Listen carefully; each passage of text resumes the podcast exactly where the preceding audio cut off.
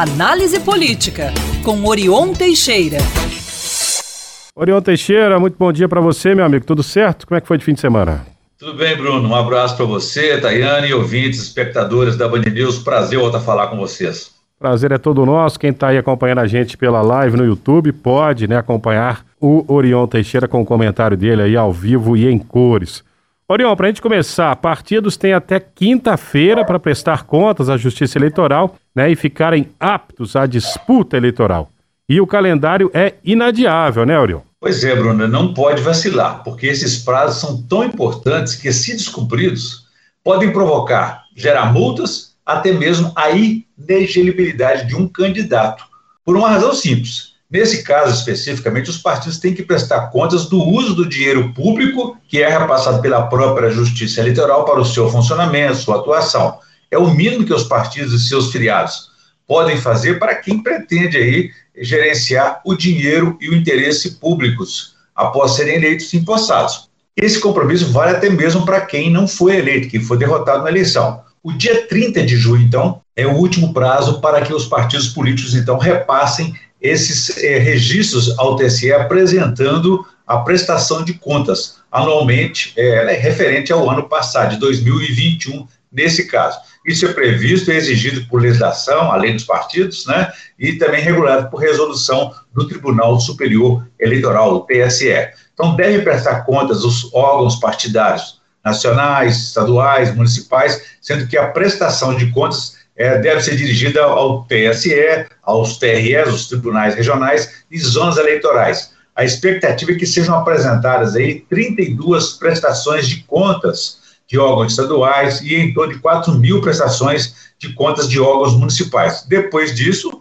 os partidos terão entre os dias 20 de junho e 5 de agosto para fazerem as convenções partidárias que vai definir oficialmente os rumos na eleição. O PSD de Alexandre Calil, ex-prefeito de Belo Horizonte, ainda não marcou data da sua convenção que vai retificar a candidatura própria ao governo de Minas. O Partido Novo de Romeu Zema, por sua vez, já agendou o encontro para o próximo dia 23. Além de servir para confirmar a busca pela reeleição de Zema, a data vai ser um dos marcos importantes na definição do candidato a vice dele e também a questão do Senado. Esses prazos são fundamentais para que o partido continue é, apto a disputar a eleição. Oriol, e falando agora sobre os pré-candidatos a governador, recorrem ao interior para afirmar né, as posições antes das convenções partidárias. Como é que está o movimento dessa turma, Orion? É, ainda assim, bastante incipiente, mas na condição de pré-candidatos, é, Zema, Calil Carziana, por exemplo, Carziana é pré-candidato do PL, os três mais, digamos assim, competitivos, estão em franca campanha longe dos holofotes, das câmaras, mas buscando o apoio do interior mineiro para se viabilizarem. Calil tem uma, uma corrida contra o tempo para ficar mais conhecido aí no interior mineiro, agora que ele está livre dos compromissos é, da Prefeitura de Belo Horizonte, já que ele renunciou ao cargo em março passado. Está fazendo o dever de casa, fazendo se conhecer, é, mais conhecido pelo eleitorado, e associando seu nome ao do ex-presidente Lula do PT, com quem se aliou para a campanha eleitoral. Os seus aliados avaliam que esse crescimento ainda está tímido ainda, é, mas que deverá acontecer com mais intensidade a partir da campanha eleitoral propriamente dita e apostam que, é, especialmente aí quando começar a propaganda gratuita no rádio e na televisão. Calil deverá ter o maior tempo na TV e no rádio por conta das alianças que está fazendo. E sua principal estratégia, Bruno, será mostrar o que fez na Prefeitura de Belo Horizonte nos cinco anos e três meses de mandato e divulgar também essa aliança com Lula, que lidera as pesquisas em Minas e no país. É claro que o tempo de sobra, Calil vai fustigar o seu principal adversário, que é o governador Romeu Zema do Partido Novo, tentando é, aumentar a rejeição ao nome dele.